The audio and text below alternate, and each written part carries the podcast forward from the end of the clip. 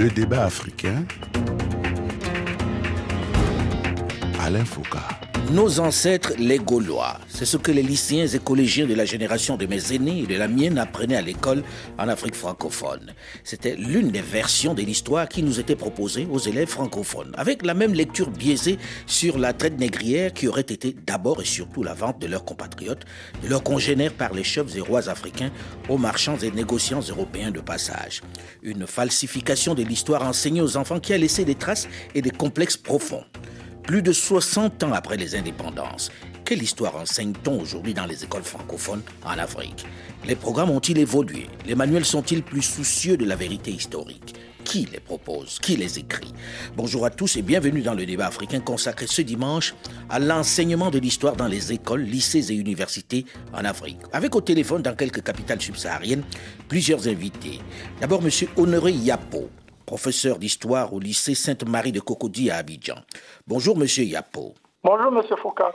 Second invité de ce plateau, monsieur Eou Arbo, professeur d'histoire-géographie à Porto Novo au Bénin. Monsieur Arbo est aujourd'hui à la retraite. Bonjour, monsieur Eou Arbo. Bonjour, monsieur Foucault.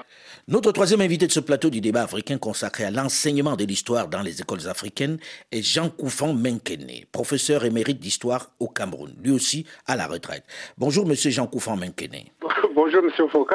Alors, euh, je voudrais commencer en disant, qu'est-ce qu'on apprend aujourd'hui dans les écoles et lycées en Afrique? Est-ce la même histoire qu'il y a 60 ans ou est-ce que ça a évolué, monsieur Menkene bah, Bien évidemment, euh, le, ça a beaucoup évolué. Hein il y a quelques années, tout était centré sur euh, la France. Et puis, de plus en plus, on est revenu un peu à l'histoire africaine et puis l'histoire nationale, euh, ce qui fait que ce n'est plus tout à fait ce qu'on enseignait sur nos ancêtres lois. Ce n'est pas non plus ce qu'on nous disait que la France nous apporte. C'est, la France qui nous apporte ses macaronis et ses pommes de terre. Mais aujourd'hui, on a fait quand même du chemin, hein, même si beaucoup reste à faire, parce que quand on regarde euh, les programmes, euh, ces programmes d'histoire, on se rend compte qu'on a fait très, peu, jusqu'à présent très très peu, parce que environ 20% hein, de ces programmes-là uniquement sont réservés à, à l'Afrique et, 20% seulement, c'est-à-dire qu'on continue d'apprendre l'histoire des autres, mais 20% de l'histoire nationale. Parce que moi, quand je partais par exemple du Cameroun, je ne connaissais pas l'histoire du Cameroun, c'est ailleurs que j'ai dû l'apprendre. Est-ce que le mal est toujours aussi profond? Qu'est-ce qui fait que ça ne change pas la tendance? Non, la tendance, la tendance évolue. Mais quand on regarde globalement les programmes d'histoire, euh, le temps qui est consacré à l'Afrique ou au, Cameroun, on se rend compte que jusqu'à présent, on continue à former des citoyens du monde et pas des citoyens africains ou camerounais. Mmh. Alors là, je me tourne vers M. Ewabo. Vous qui êtes au Bénin, est-ce que les choses ont changé là-bas aussi? Est-ce que les choses ont évolué? Enseigne-t-on toujours l'histoire de France et l'histoire des, grands, des grandes puissances ou est-ce qu'on est un peu plus panafricaniste? Non, les choses n'ont pas pour autant évolué notre histoire que nous enseignons dans nos établissements reste toujours une histoire centrée sur l'extérieur. Peu de place euh, reste euh, accordée à l'histoire nationale, à ce qui concerne nos propres besoins, mhm. ce qui concerne nos parents ici, nos ancêtres. Donc assez de choses se trouvent concentré sur l'extérieur. Rassurez-moi, on n'enseigne pas à nouveau nos ancêtres les Gaulois euh, au Bénin. On enseigne quand même des choses qui sont un peu plus vraies. Non, la traite négrière, par exemple, qui a beaucoup touché le Bénin, par exemple. Ça, là, c'est vrai, mais ça, ça, ça concerne comment l'histoire là est structurée. Il y a des classes précises dans lesquelles on aborde l'histoire de la traite. Ça là, c'est une classe de quatrième, par exemple. Mais il y a des classes dans lesquelles on n'aborde qu'une histoire qui ne concerne pas les réalités locales. Mhm. Donc on doit en tenir compte. D'accord. Si bien que quand, on va faire le point, le pourcentage consacré à ce qui est national est moindre par rapport à ce qui concerne l'extérieur les citoyens du monde, comme disait Jean Koufan Menkene à l'instant. Monsieur Honoré Yapo, en Côte d'Ivoire, quelle est la tendance aujourd'hui? Est-ce qu'on enseigne l'histoire de l'Afrique un peu plus? Et est-ce que les choses, est-ce qu'il y a l'histoire nationale dans ce que l'on enseigne à l'école? Alors, je dirais qu'au niveau de la Côte d'Ivoire, les choses ont beaucoup évolué.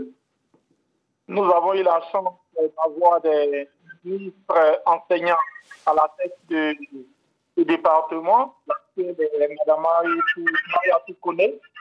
Et je crois que les choses ont beaucoup évolué. Quand je prends les programmes de l'enseignement secondaire, nous sommes à 60% de, de, thèmes abordés sur l'Afrique et 40% consacrés au reste du monde.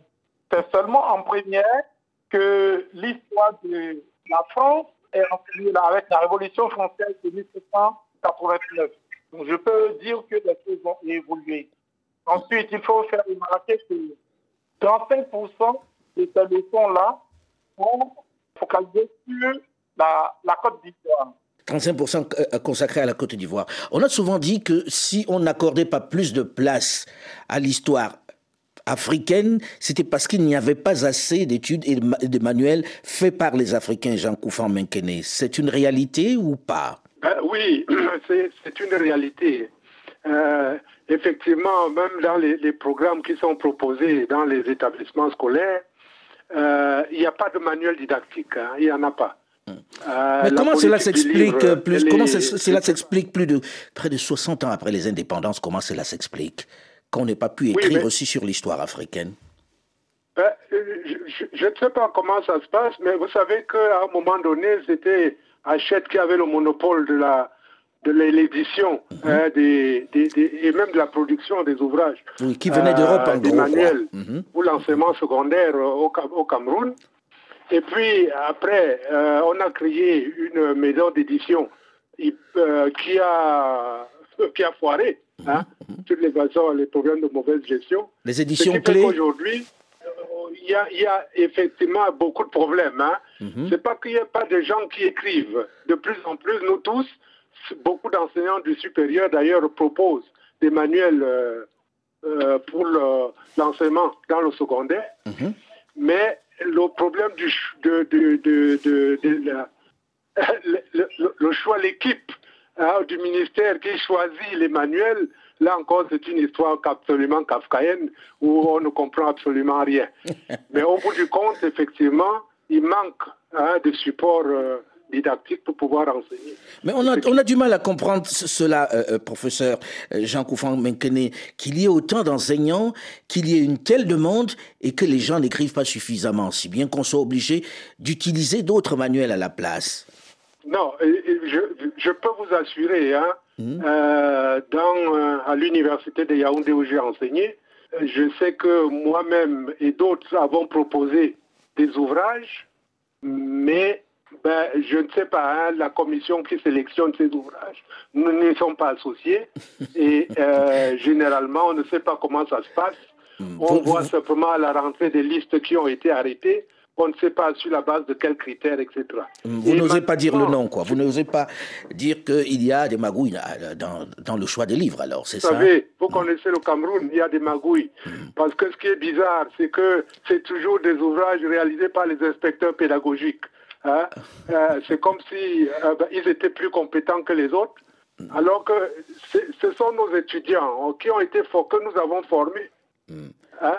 Et euh, quand on se met, quand on met en balance ce que moi j'écris, hein, ou ce qu'un de mes collègues écrit, enseignant d'université, ce qu'il propose, et on ne choisit pas celui-là, mais plutôt l'ouvrage de l'étudiant que nous avons enseigné, il se pose quand même des problèmes. Il se pose des problèmes. On peut, douter de la, la sincérité ou de la pertinence des choix qui sont opérés. Alors, Honoré Yapo, en Côte d'Ivoire, est-ce qu'il y a suffisamment de manuels pour proposer l'histoire africaine aux, aux, élèves? Et je ne pense pas seulement aux, universités, hein, je pense aussi au lycée, au collège et même à l'école primaire.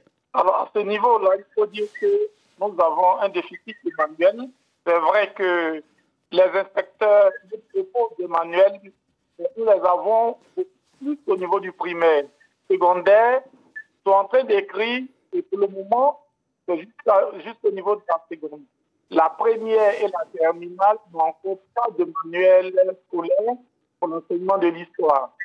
Nous sommes bien obligés de nous tourner vers d'autres documents, d'autres livres, essayer de traduire les savoirs savants les adapter aux élèves. Euh, j'ai envie de comprendre, quand vous dites qu'il y a un déficit, il y a un déficit, est-ce qu'il n'y a pas une volonté des autorités de corriger ce déficit, de donner aux, élèves l'histoire de leur peuple, l'histoire du continent? Oui, c'est bien cela, parce que la transition entre ce qui était enseigné hier et ce qui est enseigné aujourd'hui nécessite des recherches et la rédaction de nouveaux manuels. Mhm.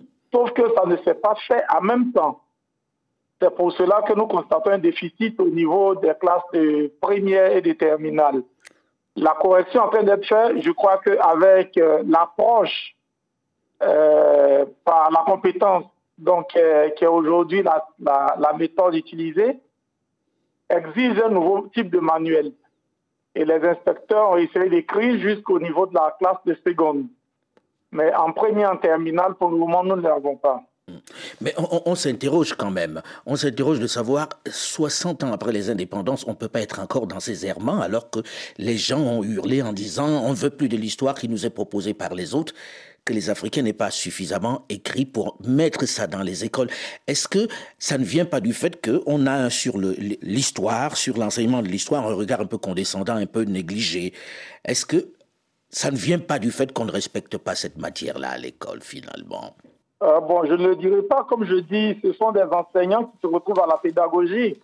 Et mm. ce sont eux qui donnent euh, euh, les différentes orientations, qui écrivent les documents. Donc, ils ne pourraient pas se faire acquérir. Moi, je pense que les, gens ne se sont pas penchés véritablement là-dessus. On s'est contenté d'avoir les informations. Et tant qu'on les avait dans les autres livres, on ne pensait pas écrire. Mm. Maintenant que le problème est posé et que maintenant ils sont en train de réfléchir, je crois que la, la, production suivra progressivement. La production suivra, mais pour l'instant, elle est loin d'être là, non, Monsieur Ewagbo Est-ce que vous avez des manuels faits par des Béninois au Bénin pour enseigner l'histoire du Bénin qui est riche aux enfants? Je répondrai oui, oui, parce que depuis que notre gouvernement a opté pour la formation des inspecteurs, les données ont beaucoup changé. Aujourd'hui, il est facile de constater des publications de livres qui sont au programme de la classe de sixième en classe de terminale. Et ces livres sont écrits par des professeurs locaux coiffés par des inspecteurs. Vous voyez? Mhm. Donc il y a un progrès dans ce sens-là, au point que quand vous prenez ces ouvrages, vous constatez qu'il y a une certaine démystification de ce qui a été toujours enseigné, dont les données ont beaucoup changé. Les, inspecteurs font, font aujourd'hui un travail très intéressant, très important, qui permet vraiment de savoir que dans nos établissements, ce sont des ouvrages locaux qui sont étudiés. En histoire, il y a cette panoplie. De la sixième en terminale, les livres ne manquent pas aujourd'hui sans compter nos professeurs euh, d'histoire de, l'université qui écrivent beaucoup, qui font des recherches qu'ils mettent aussi à la disposition des inspecteurs, mais du public. Il suffit d'avoir la volonté d'aller dans une librairie, acheter ces ouvrages.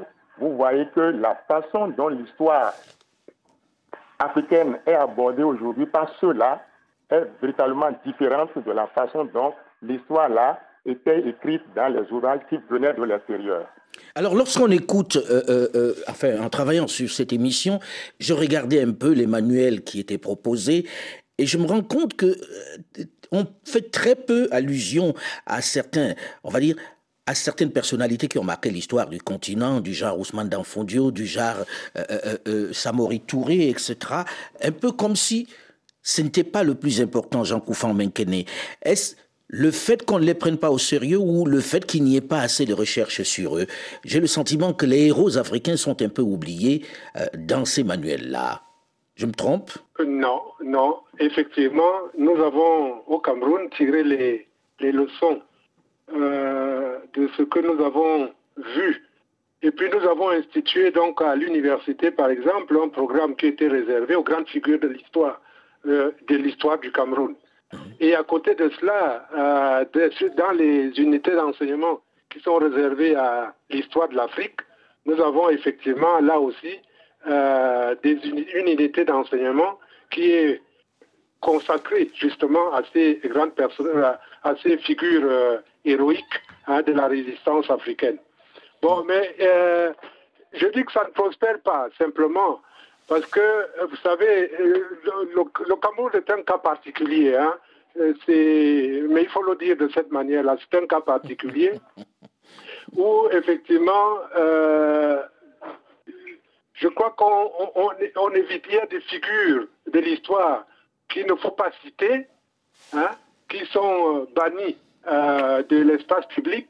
Et par conséquent, il devient très très difficile, lorsque même vous êtes un enseignant dans, dans le secondaire ou dans le primaire, à d'évoquer un certain nombre de, de figures, parce que évidemment, ça peut vous euh, remonter. euh, Ça existe toujours, M. Menkenet. Je croyais que c'était du passé. On peut normalement parler, par exemple, du président Aïdjo aujourd'hui, ou de Ch- Charles Atangana, ou de Omiobe, qui étaient euh, des personnes qui ont été des grands leaders dans ce pays-là, non? Est-ce que c'est interdit? Est-ce que c'est prostré à l'école? Ah ouais, mais- mais je- je- justement, moi, je, je veux bien qu'officiellement on ait réhabilité ces personnes, mais dans les établissements ou dans les manuels qui sont écrits, leurs noms n'apparaissent nulle part. C'est ça le problème. Est-ce que c'est parce que les historiens eux-mêmes, mais je crois qu'il y a beaucoup d'autocensure Autocensure, de notre mhm. part également, parce que euh, on ne sait pas. Évidemment, il y a une, une commission de sélection du livre. Est-ce que ce n'est pas à ce niveau qu'on s'autocensure pour que le livre ne soit pas mis à l'index? Ça aussi, c'est un problème qui se pose. hein. Mais euh, effectivement, c'est un souci parce que la jeunesse a besoin de modèles, elle a besoin de références. on doit pas faire le elle tri dans l'histoire. Oui, oui. euh, sur lesquelles elle peut, elle, elle peut, elle peut, elle peut, elle peut s'appuyer hein, dans le cadre de la construction nationale. Euh, Honoré Yapo, la question est la même un peu. On a le sentiment que, pour l'instant, on se contente d'un certain nombre euh, d'historiens, enfin d'un certain nombre de leaders africains, mais qui ne sont pas mis en avant. On enseigne peu sur ces personnes qui ont marqué l'histoire du continent, qui sont des grands guerriers, qui ont été particulièrement, on va dire, actifs dans l'histoire du continent. Comment cela s'explique, selon vous? Ben, pour moi, tout est lié au thème étudié. En Côte d'Ivoire, par exemple, en terminale, il y a une leçon qui parle de la cession de la Côte d'Ivoire à l'indépendance ou la cession de l'Algérie à l'indépendance. Ben là, les leaders sont bien étudiés. Ils sont Mais ça, c'est des leaders d'hier. Je veux dire, ceux qui étaient là avant. Là, j'ai cité Samori Touré, par exemple. Je n'ai pas vu ça dans les manuels, hein Ou Ousmane Oui, Danfodio. Samori ou- Touré. Hum, Samori, Samori Touré apparaît dans les manuels au niveau de la Côte d'Ivoire. de de façon très, très épistolaire. Oui, c'est vrai. Mais au moins, il est. Il est... Euh, Au moins, on parle de lui. On parle de lui. C'est vrai, je suis d'accord avec l'intervenant qui disait qu'il y a l'autocensure de nos, euh, nos écrivains, de nos historiens eux-mêmes. Ils se sont contentés de prendre les figures les plus emblématiques, les plus connues, mais ont ignoré un peu les autres. Et puis, bon, il y a le souci aussi des manuels. Euh, quelle est la proportion que l'étude d'un leader euh, historique devait occuper dans un livre Bon, il y a tous ces aspects-là, peut-être qu'il faudrait y garder. Mais l'effort est fait de parler, même si c'est brièvement, de chaque euh, auteur, de chaque leader plutôt, Oui, mais très, très il brièvement. revient, hein. il revient, il revient, je reviens, il revient à l'enseignant de mettre l'accent là-dessus, de faire faire, par exemple, des exposés, des débats sur ces leaders-là pour amener les enfants Absolument. à comprendre un peu euh, qui ils sont. En en tout cas, lorsque j'ai travaillé dessus, je me rends compte que les mal lotis dans l'histoire euh, racontée par les professeurs en ce moment sont surtout ces grands noms africains, ceux qui ont marqué l'histoire du continent. On passe sur eux très très brièvement. On en parle dans la seconde partie du débat africain, juste après une nouvelle édition du journal sur Radio France Internationale. Restez à l'écoute et on se retrouve très vite.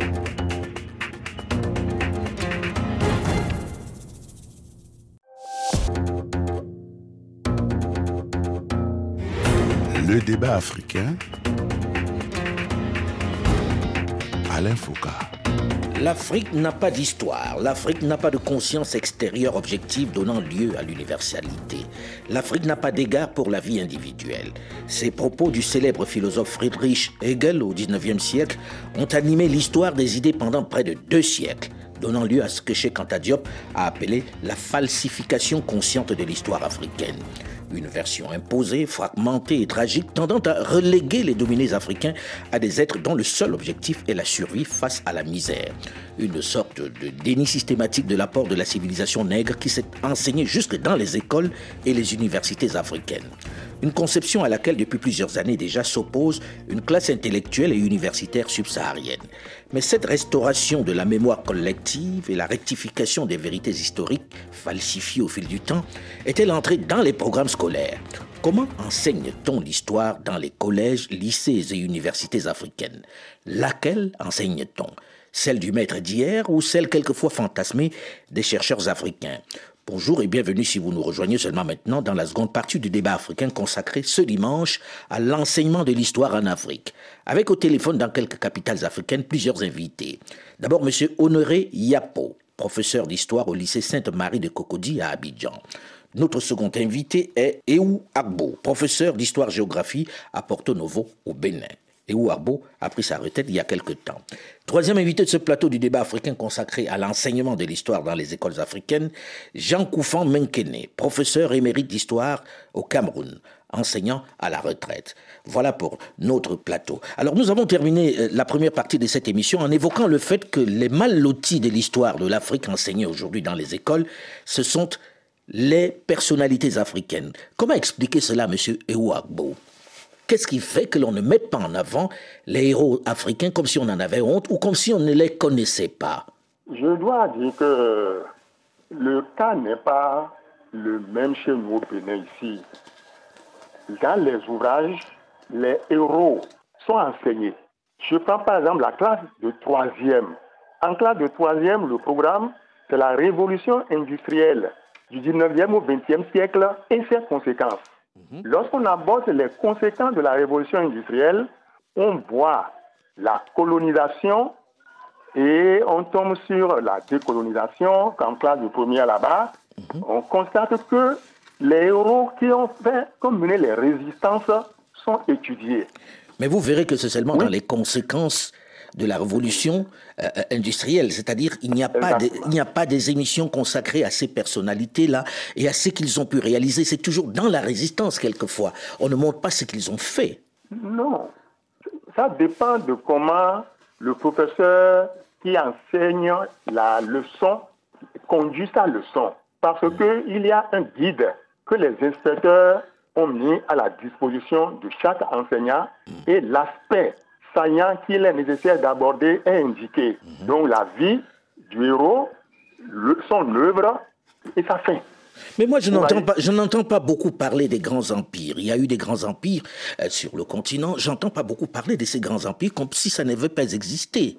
Bon, de façon spécifique, les grands empires ne sont effectivement pas étudiés, mais c'est les Oui, on ne les voit que sur les réseaux sociaux, hein, et sur ceux qui s'activent à restaurer l'histoire de l'Afrique sur les réseaux sociaux. Mais dans les salles de classe, on a le sentiment que ça n'existe pas. Non, ça existe en partie, pas totalement. Hmm.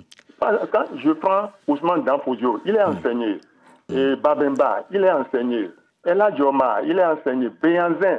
Et chaque année, en classe de troisième, un euro spécifique ou deux sont arrêtés, on les étudie en bonne et due forme. Pas, pas eux tous.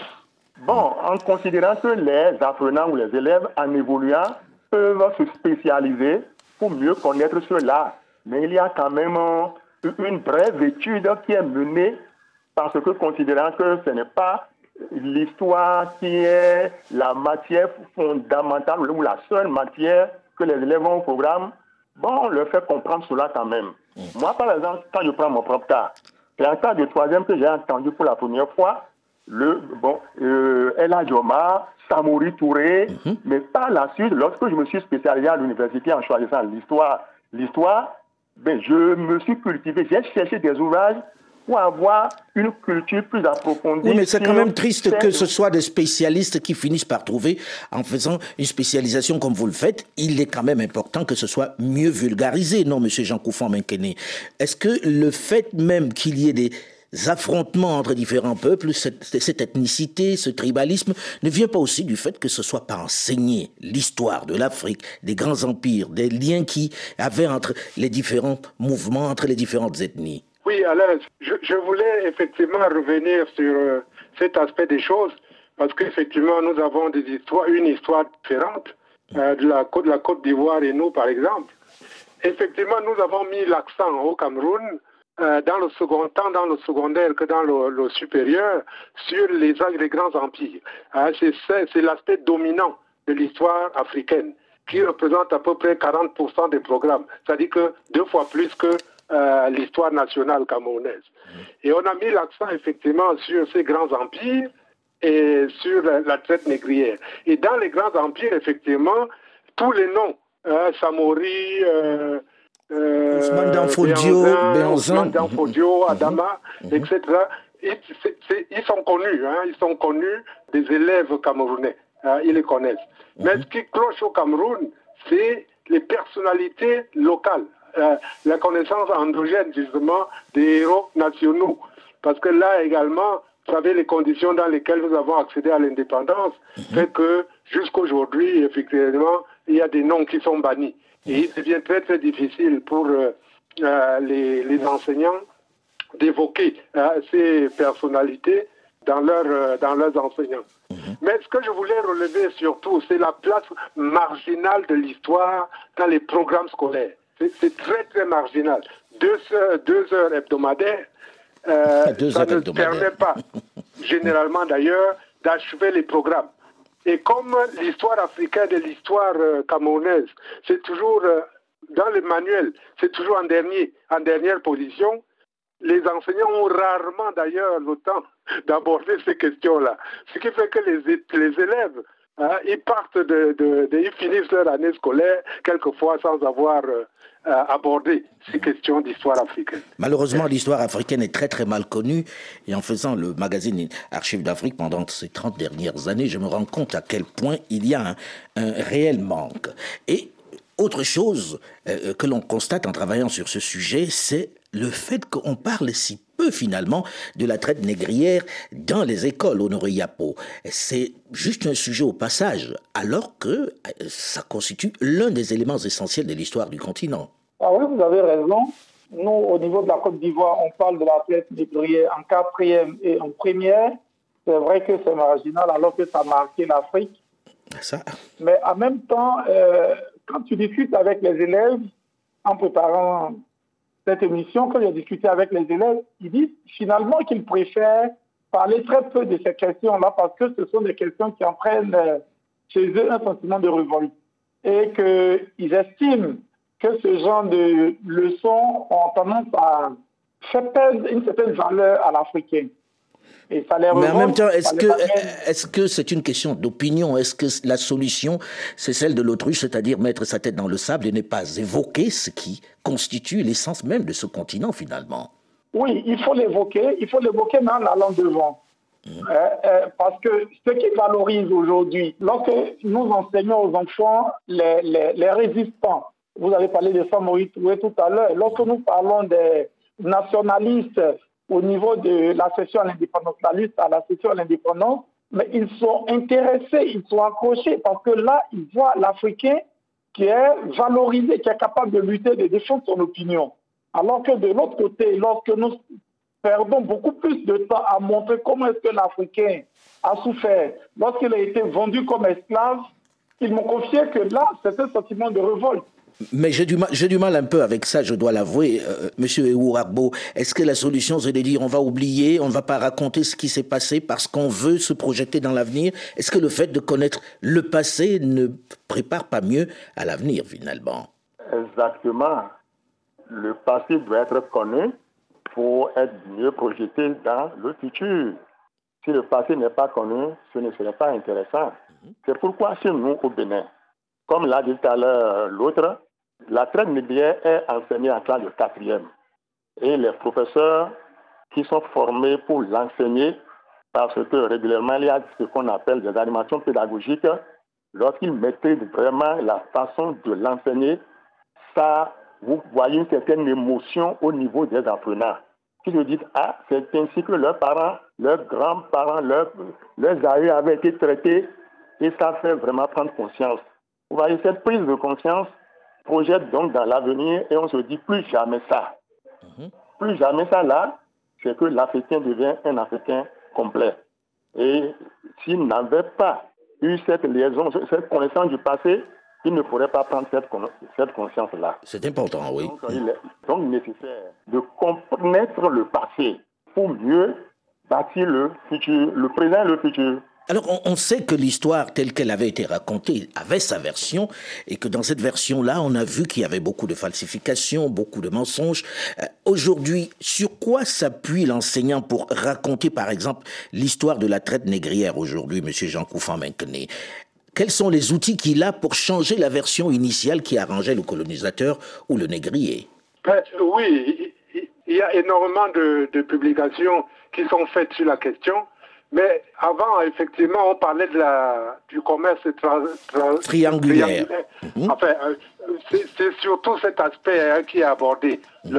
la, traite négrière, euh, le, commerce triangulaire. Mhm. Euh, mais ce n'est pas la condition de l'esclave, ce n'est pas le sort qui est réservé aux, Africains qui ont été arrachés de la terre qui importe le pédagogue. Mais c'est euh, dans l'optique de montrer comment est-ce que l'Europe s'est enrichie hein, sur le dos des Africains en euh, procédant à la traite négrière. Donc c'est cela qui a été enseigné jusqu'à ce qu'il y a quelques années, euh, ce courant apparaît, il y a un, courant révisionniste qui apparaît et qui a tendance à, prendre le dessus hein, dans les enseignements, dans les lycées et les collèges. C'est pour dire que ce pas les Occidentaux, ce pas les Blancs seuls qui sont responsables de la traite, mais c'est une histoire partagée. C'est les Noirs qui ont vendu, qui ont vendu les Noirs, qui ont vendu leurs frères aux Blancs. Mais on a tendance de plus en plus à dédouaner les Blancs. Hein, mmh.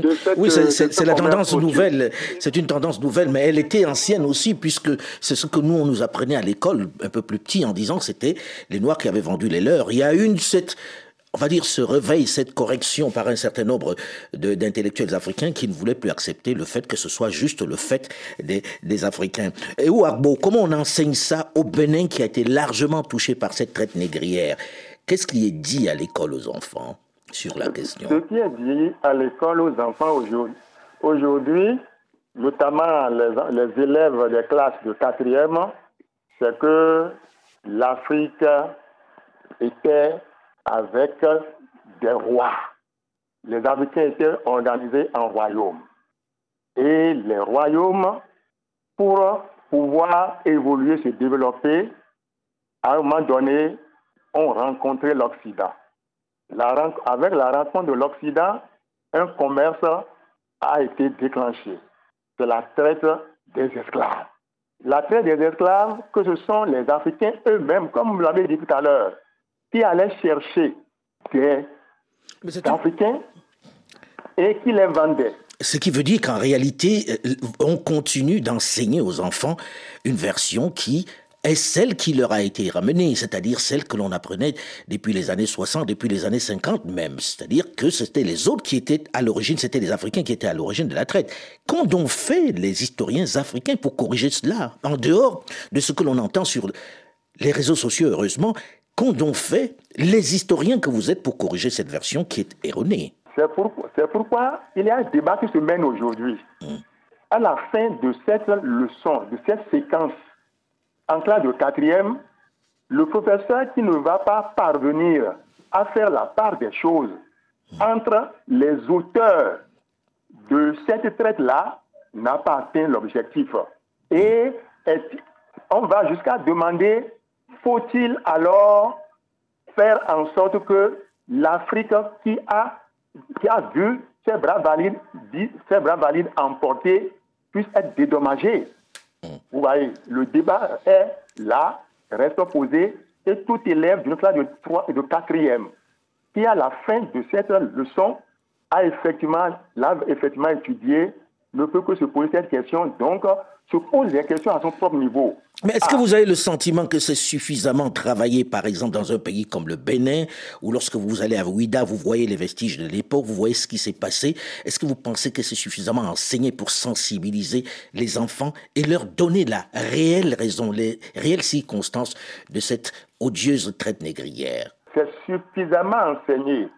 Et il a aussi conseillé, effectivement, comme vous venez de le dire, de faire une sortie sur UDA pour aller au fort hollandais mhm. pour appréhender correctement cette leçon. Mhm. Le fort hollandais ou fort portugais n'a pas atteint son objectif. Alors, euh, autre chose, parce que c'est un vaste sujet, cette question de l'histoire, c'est qu'on a le sentiment aussi que vous, les historiens n'ont pas beaucoup travaillé sur ceux qui sont plus récents, qui ont travaillé sur l'histoire de l'Afrique, comme Cheikh Anta Diop. Je ne vois pas beaucoup enseigner euh, quelqu'un comme Cheikh Anta Diop dans les écoles au Noriyapo. Est-ce que là-bas, il existe une classe où on évoque le travail de Cheikh Anta Diop comme grand égyptologue, par exemple? Alors, avant de revenir à cette question, je voudrais préciser ma pensée de tout à l'heure. Je n'ai pas dit que la euh, enseigner l'histoire dans sa réalité n'est pas importante. J'étais en train d'essayer de faire comprendre pourquoi est-ce qu'il n'y avait pas beaucoup de leçons qui abordaient la traite négrière. Hmm. Bon, pour revenir à la question, c'est vrai, en histoire, il n'y a pas de chapitre consacré aux écrits de Cheikh Anta C'est peut-être en français que la question est abordée. Mais nous citons à chaque fois en référence ces auteurs-là qui nous permettent de faire comprendre aux élèves l'histoire de l'Afrique et leur enseigner parce qu'eux ont beaucoup écrit et il est important d'amener les élèves à lire ces auteurs-là pour comprendre un peu euh, comment est-ce qu'ils défendaient l'Afrique et comment est-ce qu'ils avaient voulu euh, valoriser l'Afrique à travers leurs écrits? Jean Koufan Menkene, est-ce qu'il n'y a pas aussi, dans ce peu d'intérêt qu'accorde un certain nombre d'étudiants et d'élèves à l'histoire, le fait que c'est mal vulgarisé, que l'on reste encore dans des vieux manuels et avec un modèle d'enseignement qui est un peu dépassé? Est-ce qu'on ne doit pas un peu digitaliser, ouvrir un peu la manière de raconter l'histoire de l'Afrique aux, aux enfants à l'école? C'est certain qu'il faudrait chercher euh, un moyen pédagogique hein, de faire passer le, message. L'enseignement est très très formel, très formel parce que les, les élèves ou les étudiants, hein, leur souci principal, ce n'est pas d'apprendre, c'est d'obtenir, de décrocher leur, leur diplôme. Ce qui fait que... non, mais c'est vrai. Que vous allez discuter avec les étudiants euh, la proportion qui veut réellement apprendre est euh, de l'ordre de, de, de, 15 à 20% mais tous les autres sont là parce que c'est un peu comme une corvée. Mais est-ce qu'il ne faut pas interroger la manière de transmettre ce savoir, de vulgariser cette histoire? Est-ce que ça ne vient pas aussi du prof qui est peut-être un peu rébarbatif au bout d'un moment quoi? C'est-à-dire on s'endort au, au fond de la classe parce qu'il il, n'est pas très intéressant, il ne dit pas les choses de façon passionnante. voilà, c'est possible. Hein. c'est possible, effectivement, parce que tout le monde n'a pas le talent d'enseigner, euh, surtout que vous savez comment on entre dans les écoles normales chez nous, ce n'est pas toujours la, compétence qui, qui fait que euh, on, y entre. Non, effectivement, il doit avoir un problème de, la manière d'enseigner. On doit y penser, on doit absolument y penser, parce que, comme disait Cheikh Anta Diop, justement, il ne peut y avoir de devenir africain sans forger une conscience historique forte, ciment pour une meilleure intégration sociale africaine. Il faudrait que l'on médite dessus, parce que, en réalité, l'histoire de l'Afrique doit être enseignée. À noter aussi la décision des autorités académiques du Nigeria de réintroduire l'histoire dans les programmes scolaires 12 ans après son retrait. Une victoire pour les experts qui pensent qu'il est important de retravailler dessus. Merci à vous, monsieur, d'avoir accepté de venir débattre ici, dans cette émission. Merci, bon courage. Le débat africain s'est terminé pour aujourd'hui. Delphine Michaud, Olivier Raoul et Alain Foucault, nous vous donnons quant à nous rendez-vous la semaine prochaine, même heure, même fréquence. À très vite.